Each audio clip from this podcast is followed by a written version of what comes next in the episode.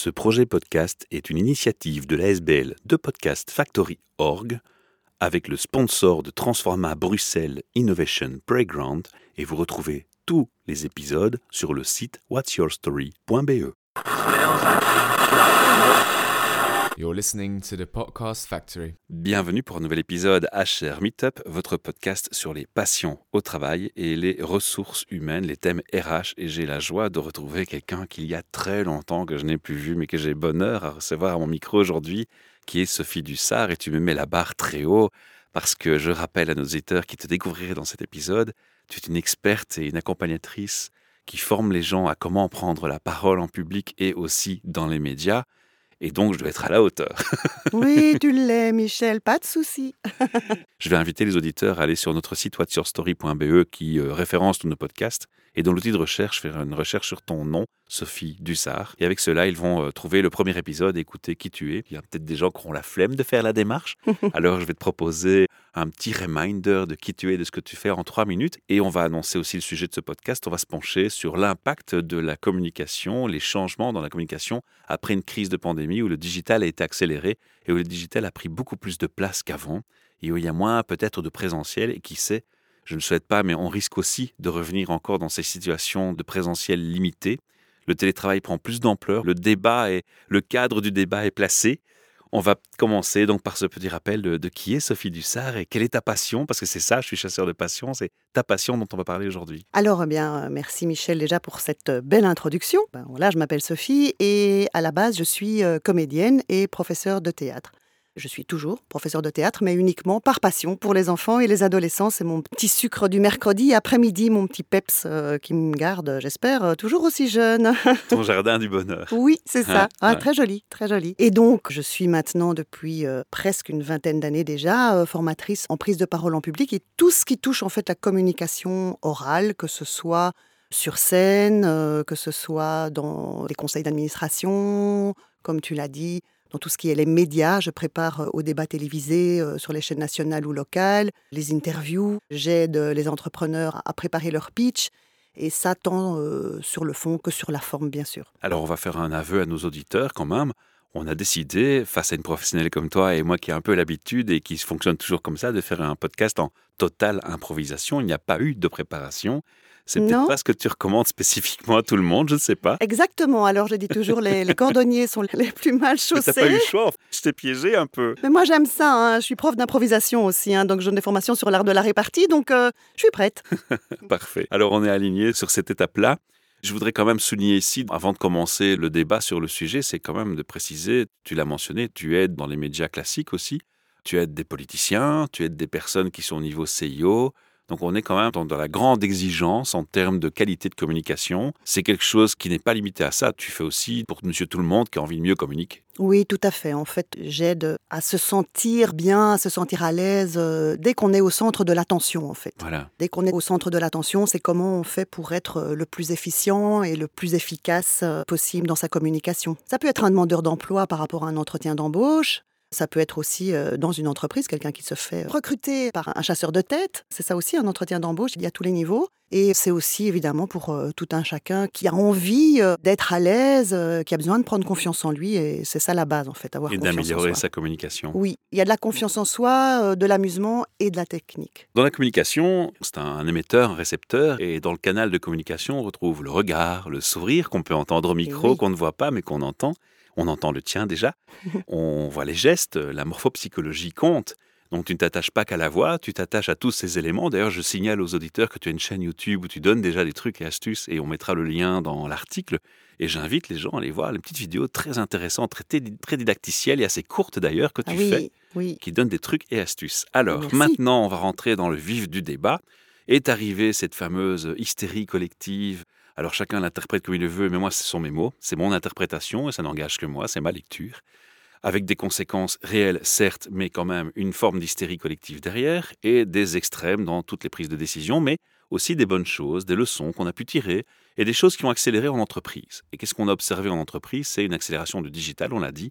Les gens sont passés en télétravail, ils ont dû faire leurs réunions, leurs meetings face caméra à distance avec un ordinateur. Oh mon Dieu Je me pose la question, Sophie, est-ce que tu étais à ce moment plus sollicitée que jamais ou bizarrement et paradoxalement moins qu'habituellement? C'est la première question que j'ai pour toi. Ok. Alors, par rapport à la pandémie, il y a vraiment eu deux phases. Il y a eu la première phase où personne ne pensait que ça allait durer. Et franchement, moi, euh, j'y croyais pas non plus. hein. D'ailleurs, tout a été arrêté. J'ai dit euh, à mes petits élèves de théâtre euh, et mes grands aussi, euh, On se revoit dans quelques mois. même pas dans quelques mois, moi c'est dans trois semaines, franchement. D'accord. Voilà. Personne n'y croyait, tout était mis en suspens. Et en septembre, tout a repris un peu plus ou moins normalement son cours. Balbutiant cependant. Voilà. Et toutes mes formations euh, dans les entreprises qui avaient été mises euh, en suspens ont toutes été reprogrammées en septembre-octobre. Alors j'ai eu euh, deux mois de folie avec des formations tous les jours. Et puis est arrivé le deuxième confinement. Et là, je pense que c'est vraiment là que tout le monde s'est rendu compte de la gravité de la situation et qu'on a pris tous une réelle douche froide. Quoi. Et là, ça a vraiment été le début de la fin. Et quand on parle des médias, on m'avait demandé pour transformer mes formations en digital. Bon, à l'époque, j'ai dit, mais non, non, je vais pas le faire parce que pff, à distance, euh, ça s'y prête pas. Tu l'as bien mentionné toi-même, tout ce qui est le non-verbal, l'attitude, la force de conviction, ça passe par euh, la manière de dire les choses. Et ça se limite pas au tronc. Pas du Les tout. pieds, les jambes, croiser les jambes, avoir une position. Tout à fait. Enfin, pour celui qui s'intéresse à la psychologie de Jung et et aux attitudes, au positionnement, au fonctionnement cerveau droit, cerveau gauche et aux neurosciences, va tout de suite comprendre que tous les détails comptent. Et donc, quelque part, quand on est face caméra, même si à l'image, on coupe une partie du corps qui est invisible, on est dans un contexte déformé, on perd des canaux de communication. Tout à fait, mais en plus, pour moi en tout cas, le plus gros problème, c'est que en général, on regarde l'écran quand on est en Zoom, quand on est en visio, etc. Quand on s'adresse aux gens, la première erreur, et ça c'est dans les, j'anticipe peut-être un peu dans les conseils des formations que j'ai donnés évidemment bien sûr par la suite, c'est que euh, la plus grosse difficulté est de regarder la caméra pour que les gens aient l'impression que toi tu les regardes Dans les yeux. dans les yeux, bien sûr, Ah ouais. et établir une communication. Et la confiance est dans le cercle de discussion, parce que la confiance, moi je dis toujours, si quelqu'un ne sait pas me regarder dans les yeux quand je lui parle, j'ai du mal à le faire confiance. Tout à fait. Mais à côté de ça, quand toi, tu parles, si toi, tu es au moment où tu es l'orateur, tu regardes la caméra, mais la personne, elle regarde l'écran. Donc après, quand toi, tu dois voir les personnes qui parlent, tu regardes l'écran. Donc tu n'as plus cette communication. Donc c'est quelque chose qui est tronqué et qui, je pense, ne sera... euh, Enfin, il n'y a pas de solution, quoi, déjà. Il a fallu apprendre à se dire, tiens, on ne me regarde pas. Ou euh, quand j'ai commencé à donner donc mes formations comme ça en digital, de se dire, eh bien, euh, oui, c'est vrai, je regarde les gens, je regarde des petites cases. euh, enfin, voilà, ça a été assez compliqué. Donc, voilà pourquoi, pour en revenir, puisqu'on dévie un peu, au début, j'ai dit, non, moi, je ne fais pas ça et tout va revenir à la normale. Et puis, c'est pas revenu à la normale, quoi. Et là, ça a été euh, catastrophique pour plein de milieux Tu as professionnels. eu moins de demandes? Ah, ben moi, toutes les formations collectives ont été euh, annulées. Parce que c'est paradoxal, on aurait dû voir l'inverse se produire. Je crois que toute personne intelligente qui réfléchit un peu sur le thème d'un changement de mode de communication aurait dû se dire c'est le moment ou jamais, on a besoin de quelqu'un comme toi pour former en entreprise. Je vais donner un bête exemple. On parle des yeux, de la morphopsychologie, des Mhm. gestuels, des regards, des mimiques. Mais il y a encore quelque chose d'autre qui est venu se greffer au débat. C'est tout ce qui est parasite. Le chien qui aboie derrière, Oui. la sonnette de la maison, le fait. qu'on voit les meubles de l'autre, sa Mhm. vie privée, madame qui passe l'aspirateur. J'ai d'ailleurs une très très chouette capsule à voir sur. YouTube. Celle-là, elle est à mourir. On s'est bien amusé à la faire, oui. Mais bon, voilà, tu vois, il y a eu en plus des éléments qui sont venus parasiter, ce qui ne parasite jamais une réunion, un meeting en face à face dans une entreprise. Donc, le débat est tellement large que moi, je me serais dit, mais j'aurais pu penser, Sophie, tu étais mais sollicitée au quotidien pendant toute la pandémie, et tu me dis que non. Oui, c'est-à-dire que oui et non. En fait, toutes les formations que je donnais avant en présentiel, toutes celles-là Ont été annulées. ont été annulées parce que c'est en présentiel. Il y a beaucoup de personnes. Donc, toute cette formation sur la prise de parole en public, euh, le média training, etc. Ça, c'était moins prioritaire. Mais il n'y en avait plus. Ouais. Et même encore maintenant, à l'heure actuelle, c'est très difficile à cause du télétravail. Je suis un petit peu comme les petits euh, marchands de sandwich euh, qui n'ont plus euh, leurs clients parce que les gens sont en télétravail. Mais à l'inverse, une autre demande s'est installée et très très très vite, c'était vraiment tout ce qui était la communication via justement les caméras. Il faut savoir, comme tu l'as dit, je travaille beaucoup avec des chefs d'entreprise, des CEO, etc. Et qui d'habitude se retrouvent face sur scène, face vraiment à des gens euh, in the real life, comme on dit, et qui là, tout d'un coup, se retrouvaient à faire passer des messages face caméra. Et autant la présence sur scène, c'est fugace, autant face caméra, eh bien, on peut le regarder sans arrêt. Il y a des sociétés, euh, je travaille pour des grosses sociétés, Ou quand vous rentrez dans le hall d'entrée, vous avez euh, les vidéos de chacun qui parle. Et donc ça, on peut le voir ad vitam aeternam. C'est d'ailleurs aussi pour ça, par rapport au média training, quand je dis aux gens que c'est beaucoup plus important de faire attention quand on passe sur les chaînes locales, parce que sur les chaînes locales, on retrouve les interviews six ans après, tandis que sur les chaînes nationales, non. C'est quelque chose sur lequel il faut vraiment être très, très, très attentif. Et donc, euh, j'ai fait euh, énormément d'individuels et j'allais euh, d'ailleurs moi-même filmer euh, tous les, les, les CEO, etc., pour leur prise de parole. J'ai l'impression que ça a donné un niveau d'excellence, un niveau d'exigence à la formation. Oui et non, disons que ce niveau d'exigence a été déplacé. Parce que, voilà, c'est pas pareil sur scène, eh bien, les expressions, voilà, on peut mettre du peps, etc. À la télé ou face caméra, ou c'est différent. L'image qu'on donne est différente. Donc il faut se réapproprier ou s'approprier cette image dont on n'avait pas du tout l'habitude. Donc j'ai fait énormément de coaching comme ça aussi, énormément. Là vraiment je suis passée dans tout ce qui est en coaching individuel. Euh, oui, là mes demandes ont, ont explosé en fait, oui. Tu as pu identifier des erreurs de communication classiques qui étaient propres à ce type de communication de médias digital? Bon, on sait qu'il fallait faire attention à la caméra et ce qu'on avait derrière, aux parasites. Moi, j'appelle ça les parasites sonores et les parasites visuels.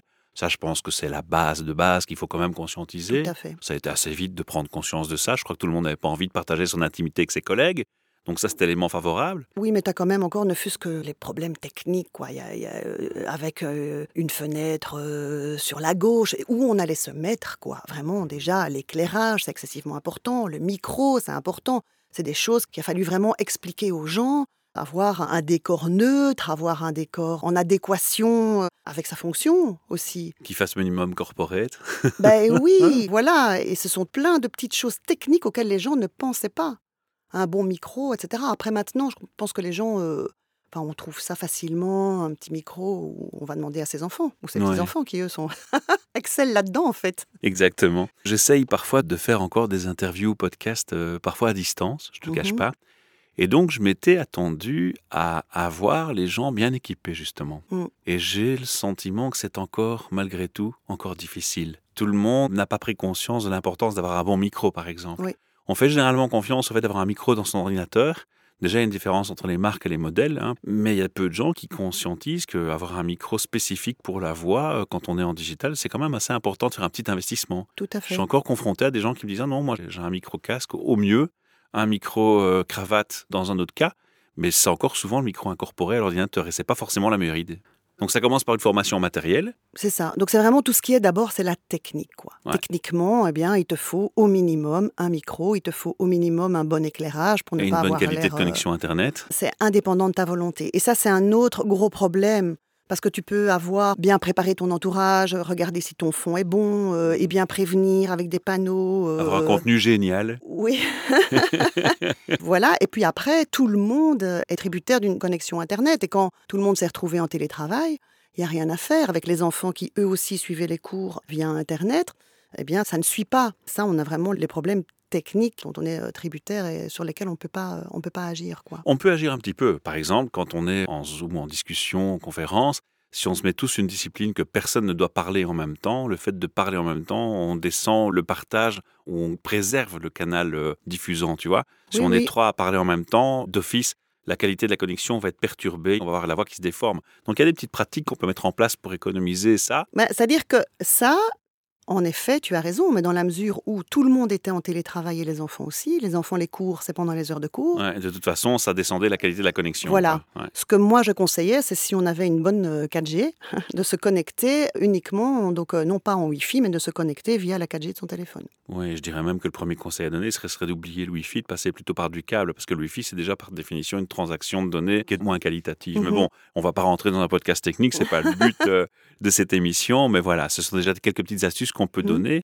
Maintenant, si on revient à l'humain dans sa communication, donc on est en train de se poser les questions de qu'est-ce que tu as pu identifier comme défaut qui revenait systématiquement. Donc, tu as parlé de l'éclairage, tu as parlé de la fenêtre euh, à gauche ou à droite. Mhm.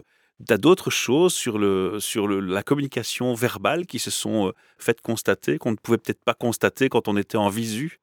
En fait, c'est exactement ce que tu as dit, et je me répète peut-être, mais c'est parce que euh, on est cadré euh, juste la tête et le haut du torse. Donc il nous manque par rapport au non-verbal, allez, je veux dire près de 80%, de, si pas euh, 90-90%. Et on en est conscient inconsciemment, j'ai envie de dire, parce que on est freiné, on s'inquiète de comment on passe. Oui. On est perturbé dans ses réflexions parce qu'on est toujours en train de se demander à quelle position je place mes mains, à quelle position je place mes yeux. Et finalement, on se parasite soi-même peut-être. Oui, alors ça, c'est plus quand on est vraiment on stage, comme je dis, en vrai.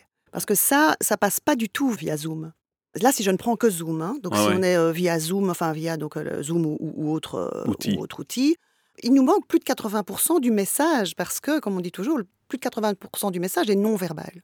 Et donc là, on est avec quelqu'un en face de vous qui ne sait pas où regarder, qui vous regarde pas vraiment, comme je viens de l'expliquer hein, précédemment, à cause de je regarde la caméra, qui Ou doit qui regarde regarder son là clavier. Ou... qui regarde son clavier. Et puis on est en interaction, c'est très difficile parce que on est en interaction, par exemple ceux qui doivent donner des formations ou même des réunions, tu attends une réaction. Mais euh, en général, pour éviter donc les bruits intempestifs, tout le monde est en silencieux. Donc le temps que tout le monde aille chercher pour mettre sur son, pour pouvoir intervenir, tu es toujours en décalage. Et ça, c'est très difficile parce que c'est pas du tout naturel. Donc ce que moi j'avais euh, préconisé, enfin ne fût-ce que pour les formations, là on est dans les zooms, etc., c'est de faire actionner les petits smileys quoi. Si vous suivez, clac, un petit pouce, euh, vous aimez, ça va, tout va bien, un petit cœur, et c'est beaucoup plus rapide.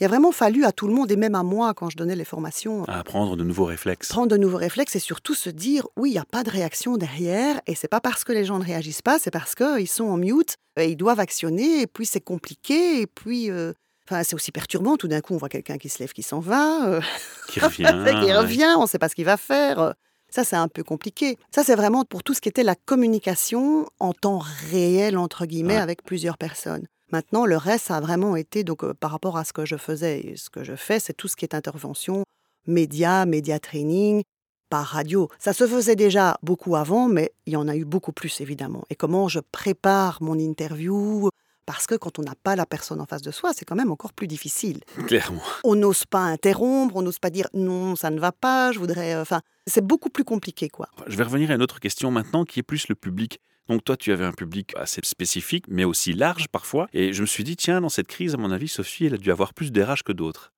Et c'est une erreur d'interprétation. Parce que je me suis dit que ces gens qui recrutaient se sont retrouvés à recruter à distance. Et pour eux, plus que pour d'autres encore, j'ai le sentiment que ça être très important de très vite réagir et de revoir cette communication et cette capacité d'interpréter la communication. Parce qu'il y a deux aspects, Mhm, l'émetteur-récepteur. Donc il y a l'aspect je communique comment pour mon, mon candidat que j'ai en ligne et comment je me positionne et je dois montrer moi-même une belle maîtrise puisque j'attends, une, j'ai une exigence. J'ai une exigence que l'autre soit capable de faire quelque chose aussi envers moi, qui me montre qu'il gère le digital, tu vois. Et l'autre personne, il faut que je puisse déceler les failles, les choses euh, inhabituelles, les choses qui interpellent, les questionnements qui font penser que est-ce qu'il est authentique quand il me dit, euh, quand il me donne une réponse à une question, euh, ou est-ce qu'il l'est pas, ou pas complètement? Alors, est-ce que c'était ton premier public effectivement, ou je vais avoir une surprise ici? Non, c'était pas mon premier public. D'accord. Mais il a été mon public. Mais mon, mon premier public, vraiment, ce sont les chefs d'entreprise, euh, les CEO ou. Qui devait faire attention à leur image. Vraiment. Tout d'abord, c'était ça. Et vraiment, mais je me rendais sur place. Ah oui, malgré tout, oui, ah oui, forcément. mais c'était en ouais. individuel, avec masque, etc. Tout le respect des règles, hein, ça, il n'y a aucun souci. Mais je me rendais en entreprise pour filmer avec mon matériel. euh, C'était difficile pour eux de faire des changements adéquats? Oui. L'humain reprend le dessus, les réflexes humains reprennent le dessus très vite. Oui, maintenant, c'est aussi parce que déjà, s'ils font appel à moi, c'est qu'ils veulent une certaine perfection. Et Clairement. donc, euh, c'est autre chose. Il y a beaucoup de personnes qui me demandaient Ah oui, mais vous n'avez pas de prompteur, de venir avec un prompteur. Moi, je suis pas spécialement pour, parce qu'avant de pouvoir se servir d'un prompteur, il faut déjà euh, Quelques années d'expérience, et ça on oublie. des années, peut-être pas, mais il faut au moins quelques heures d'expérience et d'apprentissage. Et c'est aussi lire un texte. Enfin, oui, c'est vraiment très, très Mhm. compliqué. Donc, Puis j'ai envie de dire où est l'authenticité quand on lit un texte sur un c'est prompteur. ça, exactement. L'authenticité fait partie certainement pour un CEO, je pense, d'un élément qui doit être gardé à l'œil, quoi, en préoccupation principale, je trouve. Tout à fait, tout à fait. Donc, euh, s'ils me demandaient à moi, justement, de venir pour qu'ils soient euh, naturels, qu'ils aient l'air naturels, à l'aise, bon, il faut savoir que des fois, euh, certains CEO, euh, ça partait euh, pour les sociétés aux États-Unis, etc., enfin, sous-titré. Donc, c'est quand même important l'image qu'ils ont, puisque cette image n'est- plus fugace, quoi, elle reste. Et donc, euh, s'ils veulent la perfection, eh bien, ça se travaille. Donc, c'est mémorisation du texte. Et souvent, ils ne voulaient pas couper. hein. Est-ce que ça t'a amené, maintenant que je repasse au public HR, Mhm, qui est le public ouais. qui nous écoute beaucoup, Mhm. à te dire dans mes formations, maintenant, je dois inclure non pas seulement la façon et la qualité et la manière dont on s'exprime, mais aussi la façon de lire l'autre. de lire le regard de l'autre, de lire l'attitude de l'autre Est-ce que ça te mène tout doucement à t'intéresser aux neurosciences, à l'interprétation des comportements et J'imagine que ça faisait déjà partie de ton, Oui, ton analyse, hein, je, je te connais un peu. Oui. Mais je suis assez dubitative. Je suis vraiment assez dubitative par rapport à ça. Évidemment, moi, les neurosciences, euh, enfin voilà, j'ai la chance de travailler aussi avec des doctorants, donc dès que je rencontre euh, quelqu'un qui travaille là-dedans, je Ou le qui lâche s'y plus. intéresse. voilà, d'accord. je le lâche plus. Mais tu vois, enfin, tu le disais, j'ai aussi bien évidemment travaillé avec pas mal de RH, pas mal euh, aussi de demandeurs d'emploi. Mais oui, c'est pour une des raisons pour laquelle je t'invite, c'est parce qu'on va aussi en parler bien après. sûr, bien sûr. Mais je reste dubitatif sur comment on va s'y habituer à ça et est-ce qu'on va vraiment s'y habituer. Parce que vraiment, c'est pas naturel. Il n'y a pas le contact vraiment avec les personnes. Alors ça aide, bien sûr, c'est un mieux, c'est un plus. Mais ce qui gâche, c'est gâcher l'authenticité. Oui, il faudrait pas que ça devienne la norme. Je ne pense pas qu'il faudrait que ça devienne la norme. Honnêtement, je ne pense pas. Et je pense que personne n'est heureux là-dedans. Ni les RH, ni les demandeurs d'emploi, ni les personnes qui sont de l'autre côté, ni les employés. Je pense que personne n'est heureux là-dedans. Je suis assez d'accord avec toi et je crois que c'est un bon mot de conclusion sur cette analyse de ce qui se passe et ce Mm. qui s'est passé, à mon avis, qu'on peut retenir aujourd'hui. Moi, j'ai maintenant envie de te lancer sur ce fameux débat de ton activité des demandeurs d'emploi. Oui. C'est une chose qu'on a parlé off, qui m'interpelle et je trouve admirable de ta part. Tu aides donc les demandeurs d'emploi à asseoir leur confiance en eux dans leur communication, dans leur recherche d'emploi. Tu peux rapidement nous dire comment ça fonctionne, comment est-ce qu'on te contacte si on est intéressé et, et quel est l'objectif? Comment c'est venu cette histoire? Raconte-moi, je suis curieux là. Alors ça va prendre des heures sur comment c'est venu cette On va histoire refaire un avec autre les... podcast. Oui. alors. En quelques mots, alors, euh, présenter le projet pour nos auditeurs et nous dire voilà, je suis demandeur d'emploi, qu'est-ce que tu peux m'apporter, comment ça marche, quoi? Ok. Donc déjà, au départ, je travaille principalement avec des entreprises qui, eux, donnent des formations complètes et globales. Donc je m'insère, moi, dans un parcours de deux jours qui est la confiance en soi. Et donc j'arrive avec des exercices amusants, des exercices ludiques, parce que je suis persuadée à 100% qu'on apprend quand on aime. D'ailleurs, c'est les passions, c'est ça, C'est ce qui nous anime aujourd'hui d'ailleurs. hein. évidemment. et on apprend par le ludique. Donc, euh, si on voit les enfants, euh, les enfants, ils apprennent en jouant et on joue avec eux. Les animaux, euh, c'est pareil. On apprend en jouant. Et donc, la première fois, le premier jour, ce sont tous des petits exercices de jeu, des petits exercices ludiques que j'ai adaptés euh, du milieu théâtral, où, euh, eh bien, on va prendre confiance en soi et on va oser être face aux autres pour parler de soi et euh, oser euh, dire voilà qui je suis avec mes forces et mes faiblesses et voilà ce que moi je peux apporter dans votre entreprise. Et changer cette idée de ah mon Dieu au secours c'est moi le petit demandeur d'emploi et vous vous êtes le saint patron qui Non, cherchez d'accord. quelqu'un. Non, c'est le patron. Moi je- comme je leur dis c'est un puzzle. Ma mère elle était bénévole à la Croix-Rouge pour la petite anecdote et elle adorait faire les puzzles. Et donc on lui donnait les puzzles qu'il recevait et dès qu'il manquait une pièce il le jetait. Et je dis, vous êtes le puzzle qui manque à l'entreprise. Donc l'entreprise, elle a besoin de vous, autant que vous avez besoin d'eux. Donc déjà, ça remet un peu les... Ouais. Moi, je faisais une métaphore comme un mariage. C'est un peu comme un mariage. Faut pas se tromper. Faut être authentique, pas se tromper, dire les choses telles qu'elles sont, et puis euh, on fait un parcours, un chemin de vie ensemble. Alors, on n'en est peut-être pas au mariage, on est dans la cohabitation, mais c'est une cohabitation en tous les cas. C'est vrai. Il faut apprendre à travailler ensemble et il faut répondre aux attentes de chacun. L'employeur doit répondre aux attentes du demandeur d'emploi et le demandeur d'emploi, lui, doit répondre à ce qu'on attend de lui sur les tâches et le travail qu'on attend. Alors, comment ça marche, ces gens? Ils font quoi? Ils doivent contacter un organisme en particulier ou ils peuvent te contacter en direct? Ah, on peut me contacter en direct parce que donc là, ce dont je te parlais, c'est vraiment deux jours de formation qui s'inscrivent dans un Ah oui, module euh, chose, global voilà. où après, donc une fois qu'on a pris confiance en soi, qu'on ose regarder les gens dans les yeux. Tu le disais, il y a beaucoup de personnes qui n'osent pas regarder dans les gens dans les yeux et qui n'osent pas dire, eh bien moi, je suis bon là-dedans, sans que ça ne soit prétentieux. C'est juste, je suis bon là-dedans et là, c'est ma force. Donc ça, c'est une partie. Et maintenant, euh, oui, euh, on peut me contacter ou je vais, on va vraiment analyser. On vient avec l'offre, souvent, les offres euh, auxquelles on veut répondre. Et euh, je fais une analyse un petit peu des forces, des faiblesses et du parcours. Et après, c'est on travaille vraiment comme si j'étais, on fait un jeu de rôle, comme si j'étais euh, Le recruteur. le recruteur. Et on va travailler ensemble. Et ça, il vaut mieux dire ça. Ou tiens, ça, ben voilà, vous ne le dites pas. Et, et oser le dire euh, avec assurance. tout en restant quand même assez authentique que pour Ah, que tout soit à fait, sincère et- et, justement, que le lien justement. se fasse. C'est Voilà. évidemment ce qu'on va chercher. C'est oser dire euh, face à la personne, dans les yeux, avec, euh, enfin, avec sourire, voilà qui je suis. Et pas mentir surtout. Alors ça, faut Mais quand tu m'as mentir. raconté ça, j'étais assez admiratif. Moi, j'aime beaucoup cette approche d'aider les gens qui sont en recherche d'emploi. Mm. Maintenant, on se pose une question évidemment incontournable. Je suis demandeur d'emploi, je veux dire, je viens de perdre mon boulot, quoi. Donc, si je perds mon boulot et que je suis demandeur d'emploi, d'office, mes revenus ont drastiquement diminué. Mhm. Ça coûte cher de se faire accompagner par toi pour ce genre de démarche. On n'est pas obligé de citer un prix, mais donner une gamme, une idée de Ouais. temps et de durée et de, de coût. Disons que en Wallonie, parce que moi, je viens, là, je travaille principalement euh, en Wallonie. Donc, tous ces organismes dans lesquels vous pouvez rentrer, c'est entièrement gratuit. Enfin, c'est Ah. offert. Le mot gratuit, je n'aime pas, c'est offert. Ouais. Donc, c'est pris en charge par la région wallonne. Et donc, il y a des aides, il n'y a pas que moi, hein, évidemment. Il y a plein d'aides euh, qui Mhm. entourent euh, sur euh, comment on recherche son emploi, la confiance en soi. Et donc, quoi, on se renseigne au forum alors? oui, se renseigner au forum. Et là, euh, ils ont vraiment euh, des offres. Il y a plusieurs groupes qui font ça. hein. Il y en a Alors moi, je vis en région flamande, ça existe aussi en région flamande, et je sais que ça existe aussi en région bruxelloise. Oui, bien sûr, je pense, en tout cas. Alors ici, ça a été mis un peu en suspens à cause justement de ce Covid. Moi, j'ai donné des formations à distance, évidemment, avec ces formations. Donc ça, c'est entièrement gratuit. Par contre, avec moi, ben évidemment, ça a un coût, évidemment. Si on te contacte en direct, évidemment. Si on ouais. contacte en Mhm. direct, ça a un coût. C'est comme du coaching, quoi. C'est ça, c'est du coaching individuel. Alors évidemment, bon, j'ai un tarif euh, demandeur d'emploi, mais euh, il faut compter, euh, allez, trois heures, quoi. D'accord. En trois heures de temps, euh, Ça bon. reste quand même abordable pour un demandeur d'emploi, évidemment. Oui, c'est ça. Après, Et puis si c'est pour décrocher un boulot, c'est vite C'est ça. rentabilisé. Et c'est surtout aussi pour euh, reprendre confiance en soi. Il y a des gens qui sortent de chez moi et qui disent Mais j'imaginais pas que j'avais autant de qualités, par exemple. et que je pouvais mettre en avant et que je pouvais les dire. C'est un beau feedback, ça. C'est un beau cadeau, un beau cadeau de la vie. Et alors, souvent, je les filme. Ah ouais. Et alors, quand ils se voient, parce que je filme pas, moi, pour euh, montrer les erreurs, je filme pour montrer comment euh, ils sont bons. Oh, c'est joli. Ouais, et donc, euh, ils se disent, Ah, mais oui. euh. Et souvent, je demande alors, est-ce que c'est mieux, moins bien ou pareil à ce que vous imaginiez? Et toujours, c'est c'est mieux. Et de se voir et de se dire, mais tout compte fait, c'est bien.